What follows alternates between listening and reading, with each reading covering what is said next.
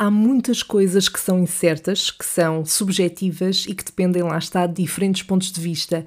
Mas se há coisa neste mundo e nesta vida que é certinha e direitinha, é que sempre que alguém diz eu não sou de intrigas, mas é porque definitivamente são de intrigas. Suas bichas do gossip. Todos nós fazemos gossip, no fundo, está na nossa natureza. Uns fazem-no de forma mais saudável do que outros, mas todos fazemos.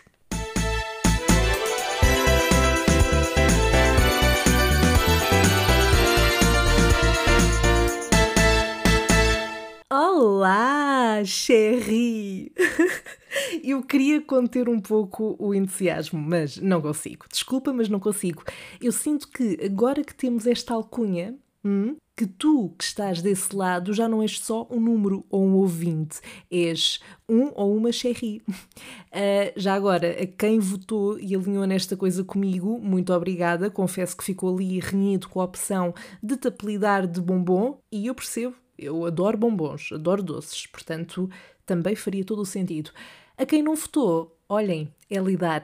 Eu dei, eu dei poder de escolha, ok? Uh, eu sinto que já estou um passo mais próximo de ter uma comunidade de fãs. Qualquer dia tenho uma Beehive, como a Beyoncé, mas em vez de Bee, seria, por exemplo, S-Hive, tipo S de Sandra. Não, não resulta. By the way, eu não sei se já te apercebeste isto, mas este é o décimo episódio do podcast.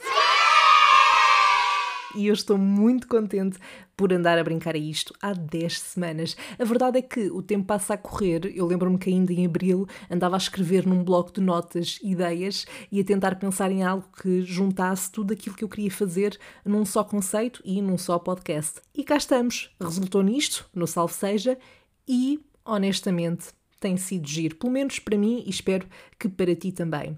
Como tal, e em jeito de celebração, venho hoje contar-te um episódio que eu considero estar uh, no top de situações das quais eu quero sair um, ehm, e com as quais eu não quero lidar, e na verdade no top de situações nas quais eu nunca queria uh, ter estado, e que quero por isso apagar da minha memória. Claro que isso não vai acontecer porque foi marcante o suficiente. Ah, e eu também sei que pelo título deste episódio parece que vou misturar aqui diferentes assuntos que não se ligam, mas eu prometo que vai fazer tudo sentido, ok? O que te venho contar não se trata de algo que seja super caricato. Eu acho que até já aconteceu a várias mulheres, pelo menos uma vez na vida. E deixa-me que te diga, sem rodeios, é uma merda. E se isto já te aconteceu, isto que eu vou contar, então tu naturalmente vais concordar comigo. Uh, aos rapazes que estejam a ouvir, apesar desta situação em concreto que eu vou contar uh, ser muito pouco provável, eu diria até impossível uh, que vos aconteça, não se vão já embora, porque se calhar vocês já fizeram isto a alguém e não se lembram ou não se aperceberam mesmo que não tenha sido por eh, maldade. Então, mas sem mais mimimi, o que é que aconteceu, Sandra? Há coisa de três anos eu fui a um festival aqui para os meus lados chamado Sol da Caparica e até foi uma coisa combinada assim um bocado em cima da hora. Eu fui com uma das minhas melhores amigas e até acho que fomos só um dos dias e ela tinha-me emprestado um vestido dela preto para eu levar e normalmente o preto é aquela cor que fica sempre bem, porque não só combina com tudo, como também nos faz parecer mais magritas e magritos. Se nunca te apercebeste isto, experimenta olhar-te de outra forma quando vestires preto e vais ver se eu não tenho razão. Bom, mas aparentemente não foi o caso deste vestido quando eu o vesti, eu até achei que me assentava bem, apesar do vestido não ter, um, não ser daqueles que têm muita forma, uh, era assim mais caído, vá, eu até me sentia confortável, achava que até me dava assim um ar mais skinny. Acontece que, quando eu estava a chegar ao festival, na entrada nós tínhamos de passar, como de costume, pelos seguranças, a mim calhou-me uma senhora, segurança, e eu estava a acabar de beber uma garrafa de água para poder colocar no caixote do lixo. E ela às tantas pergunta-me a senhora está grávida. E eu devo ter ficado uns 3 ou 5 segundos calada, a tentar digerir aquela informação, aquela pergunta, e eu só pensava: por que raio é que esta senhora me está a fazer esta pergunta? Bom, eu respondi que não, efetivamente não estava, ok? Ao que ela me responde: Ah, peço desculpa, é que se estivesse podia entrar com a garrafa d'água. Bom, eu já não me lembro ao certo o que é que lhe respondi na altura, mas eu devo ter soltado um ah, ok. Bom, com isto eu lá entrei no recinto, não fiquei a remoer muito naquela situação durante o resto da tarde e da noite, mas claro que, eh, sobretudo se uma pessoa já tiver algum complexo e cada um de nós tem os seus complexos em relação a diferentes partes do seu corpo, é normal, é muito comum, e a verdade é que por isso mesmo este tipo de coisas ficam na cabeça. Por mais que não queiramos pensar sobre o assunto, fica aqui um bocadinho a remoer ainda durante uns bons tempos. Depois isto depende caso para caso, não é? E depende também daquilo que nos foi dito. Eu acredito que o facto desta pergunta me ter ficado na cabeça ainda uns tempos e até me ter deixado desconfortável com uh, o meu próprio corpo se deve muito ao facto de a zona da barriga ser provavelmente a zona em relação à qual eu sempre criei mais complexos. É possivelmente a parte do meu corpo em que eu tenho mais dificuldades em emagrecer uh, e onde acumulo mais gordura e mesmo que eu seja super defensora de body positivity, de aprendermos a gostar do nosso corpo e normalizarmos diferentes tipos de corpos, a verdade é que, quando se cresce numa sociedade com um padrão definido e estereotipado em relação à beleza, àquilo que é ideal, mesmo que nós queiramos relativizar, acabamos por deixar que nos afete, mesmo que seja de forma inconsciente. E na altura, apesar de eu não ser muito mais nova, era algo que me incomodava muito mais do que incomoda hoje. Claro que ainda incomoda, lá está, mas se calhar na altura também não tinha a capacidade de fazer o raciocínio do não está tudo bem, não está nada de errado contigo. E claro que eu sei que esta senhora não o fez por mal, não é? Eu acho que a partir de uma pessoa quando diz este tipo de coisas, uh, nomeadamente dependendo do contexto também, não é? Mas não vai, não vai dizer aquilo para magoar ninguém. Mas vamos concordar que esta pergunta é muito arriscada de se fazer, certo? Em qualquer contexto, a qualquer pessoa. É que, a menos que seja muito evidente que uma pessoa esteja grávida, porque na maioria dos casos chega ali uh, a partir de um certo mês em que a barriga, tanto o tamanho como a sua forma, bom, é evidente que há ali um bebê a acontecer, não é? Agora, eu de facto podia estar só inchada, com cólicas, ou acabadinha de comer um ganda prato de massa ao jantar. Por isso, aquilo na, naquela altura preocupou-me, ainda por cima quando eu me tinha visto ao espelho antes de sair de casa, e até estava a sentir-me assim Gucci, tudo, para mim estava tudo proporcional. E depois chega-me esta mana e pergunta-me se eu estou grávida. É assim, se isto ainda fosse uma pergunta que eles tivessem que fazer a todas as mulheres que entrassem no recinto, tudo muito bem. Mas não era, nunca me tinham perguntado isto na vida e não perguntaram isso a pessoas que estavam à minha frente, nomeadamente mulheres, obviamente. Entretanto, passado uns tempos, eu apercebi-me de que, e aqui surge a questão do karma, é que se o karma for realmente uma cena, se realmente acontecer, então há uma explicação para eu ter ouvido isto e ter passado por esta humilhação. Porquê? Quando eu estava no sétimo ano, e era uma pita estúpida como todos nós eventualmente chegámos a ser, ainda havia muito aquela coisa do uh, desafiarem-se a fazer coisas parvas. Portanto, os miúdos faziam isso entre si, não é? Um, e eu não fiquei de fora. Eu já não me lembro quem foi, não me lembro mesmo, uh, sei que foi um colega da minha turma que me desafiou a perguntar diretamente a uma professora nossa, penso que era professora de francês, uh, se estava grávida, isto no final da aula. E porquê? Porque na altura toda a gente conspirava que aquela senhora estivesse grávida pela roupa que usava, uh, porque tinha um bocadinho de barriga e alguém tinha começado esse boato, lá está. Coisas que fazem parte da nossa infância, da nossa pré-adolescência, da nossa adolescência, enfim. Pronto, esse meu colega disse: aposto que não és capaz. E já sabe o que é que acontece quando dizem isto a uma miúda ou um miúdo de 13 anos, certo? Então, no final da aula, eu lá me levantei, fui ter com a professora e eu nunca mais me esqueço disto. Eu sinto que eu só de estar a contar-te isto, eu vejo na minha cabeça claramente a imagem, a expressão da minha professora, tudo. Eu lembro-me deste momento em concreto muito nitidamente. Um, ela por si só já não era muito sorridente e acolhedora. Digamos que os alunos não eram propriamente fãs uh, desta senhora. Bem, mas eu não condeno, sobretudo naquela altura, que ela não tivesse sido sorridente nem acolhedora. Eu virei-me então, eu cheguei ao pé da professora e disse: uh, Professora, uma pergunta. A professora está grávida? Ela vira-se, olha-me nos olhos com uma das caras mais trancadas que eu já vi e responde: Não volto a olhar para a mesa e a escrever aquilo que estava a escrever. Um, bom, claro que eu virei as costas, peguei na minha mochila e fui embora. Eu acho que hoje, sempre que me lembro desse episódio, fico até mais constrangida do que na altura fiquei, porque lá está, era aquela coisa de ser miúda e de não me perceber do impacto deste tipo de coisas, eh, do, do impacto que este tipo de um, ehm, comentários podem eh, ter noutra pessoa, independentemente de um adulto à partida sabe que as crianças são como são e, portanto, não vai levar demasiado a peito, mas isso não invalida que não fique a pensar no assunto. Portanto, não deixa de ser desagradável e, sem dúvida, era algo que hoje nunca me passaria pela cabeça fazer. A imaturidade é, é muito isto, não é? É uma coisa tramada e a prova está aqui. Tudo isto para dizer que, se calhar, ainda que com um delay de vários anos, eu até mereci ter sido questionada naquele dia no Sol da Caparica. Provavelmente a minha professora andou a fazer uma macumba e, e pronto, e, chegou a minha altura, não é? Cá se fazem, cá se pagam. E na verdade, olhando para a minha vida de forma assim mais geral, essa foi só uma das várias abordagens que eu já tive que ouvir em relação à minha belly fat. Eu lembro-me que que, e rezo um pouco neste momento para que a pessoa em questão nunca ouça isto, para não ser tenso, porque se ouvir vai ser muito tenso. Uh, mas uma vez a mãe de um namorado meu, nós estávamos no Algarve, uh, numa piscina, e eu estava de biquíni. Penso que sim, penso que estava de biquíni, nem sequer estava de fato bem. E eu devo dizer que nessa altura eu andava um bocadinho mais insegura em relação à minha imagem e andava por isso a tentar emagrecer e a fazer mais exercício. E nessa altura em que eu também fui para o Algarve com eles, eu até achava que já estava um bocadinho melhor. Uh, Tinha-me inscrito no ginásio, andava estava a dar tudo, ia quatro a cinco vezes por semana, enfim. A paranoia estava a tomar conta de mim na altura, mas o que aconteceu a seguir não ajudou, definitivamente. Uh, nós estávamos um dia na piscina e a senhora, uh, a senhora, portanto, mãe do meu namorado, diz-me: Ah, uh, nota-se que está um pouco mais. E depois faz assim um olhar, mas não acaba a frase.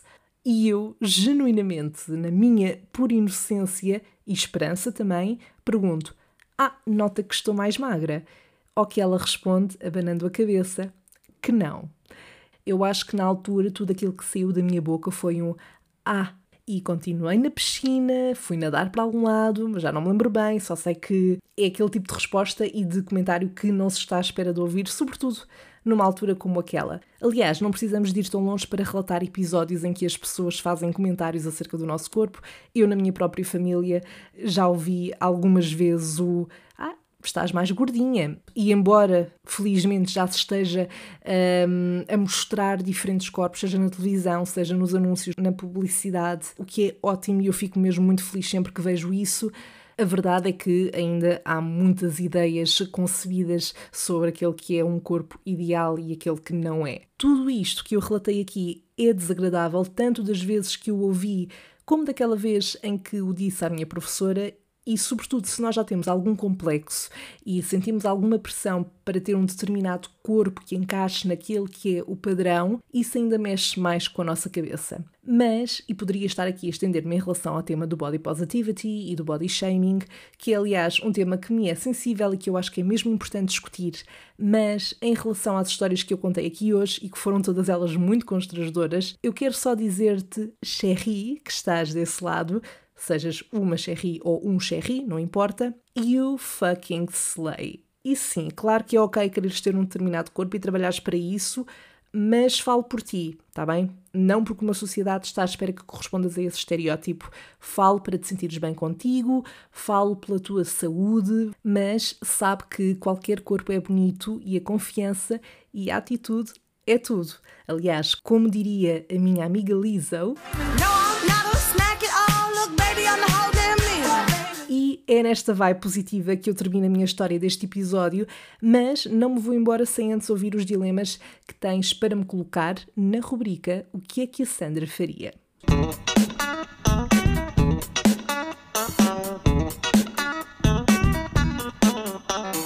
Alô Sandra, Ruben Martins deste lado.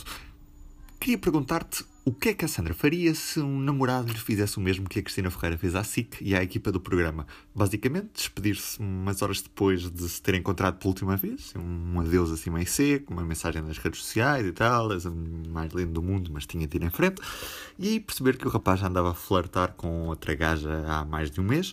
Gaja essa que tinha uma qualidade mais reduzida, era um pouco mais popularucha, mas que tinha mais dinheiro. Se quiseres, podes também encarnar o problema na pele Daniel Oliveira. Fica contigo. Beijos. Ok, para começar, Ruben. Ruben, Ruben. Essa voz, ok? Vamos só tirar aqui um momento para absorver essa voz. Olha, eu gostei bastante deste dilema porque, no contexto atual, dá para interpretá-lo de duas formas. Um, de forma geral, se um namorado meu fizesse isso, eu ia ficar muito chateada porque, uh, lá está, estaria literalmente a ser despachada. E se há algum problema na relação ou se tivesse surgido alguém e não fizesse sentido para, essa, para uma das pessoas continuar, Bom, a pessoa só tem que conversar, expor a questão, discutir o assunto e cada um depois segue a sua vida. Faz parte. Agora, largar a bomba do dia para a noite enquanto já estava ali a palpar terreno com outras pessoas, isso é muito a fuckboy. Eh, ou, bom, se for uma mulher, não sei se pode usar, não sei se se usa o termo fuck girl, mas pela adaptação direta vamos assumir que sim. Para mim, a honestidade é muito importante e, sobretudo, quando se está com alguém há algum tempo, é preciso comunicar e não só. Uh, e há, tipo, já não apetece, vou só bazar e partir para outra. Ou seja, antes de ele andar a flertar com outra pessoa durante um mês, se calhar falava logo comigo sobre o facto de já não querer estar na relação e pronto. Depois ia à sua vida. Eu não ia aprender, prometo.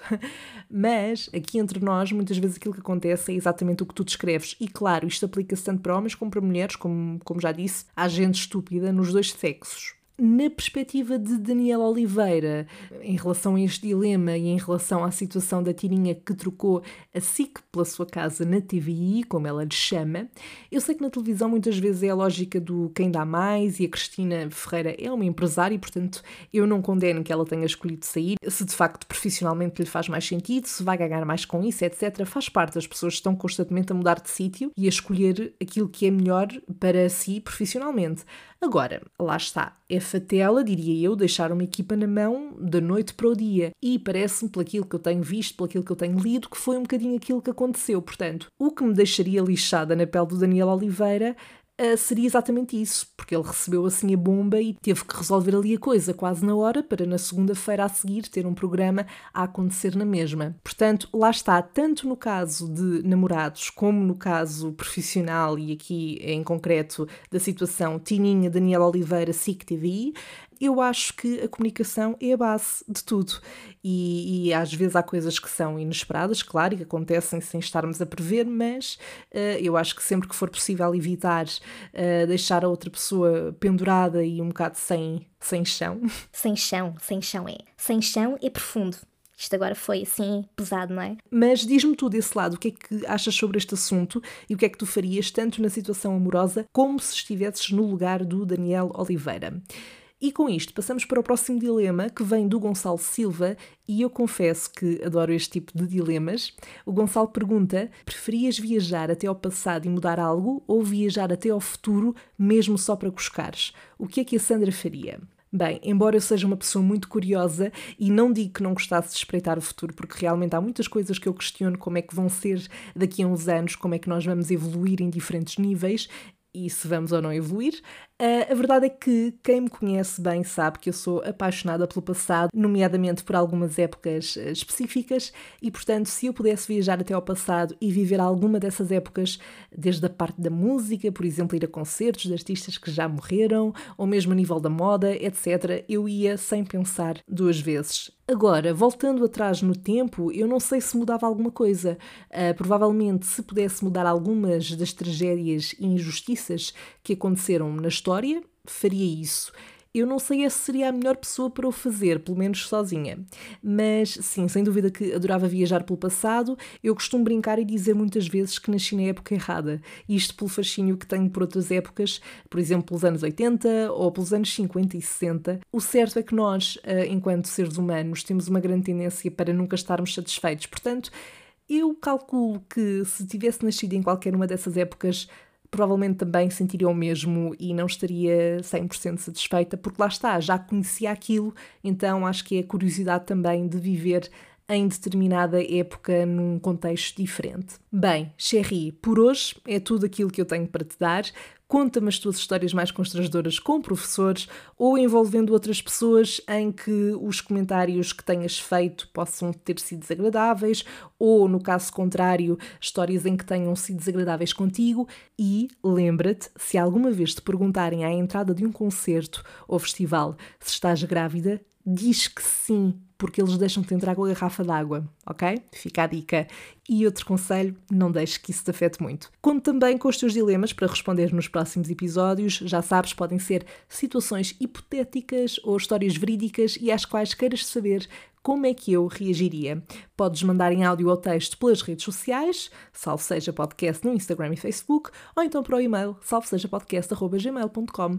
E assim me despeço por hoje. Até ao próximo episódio. Bye!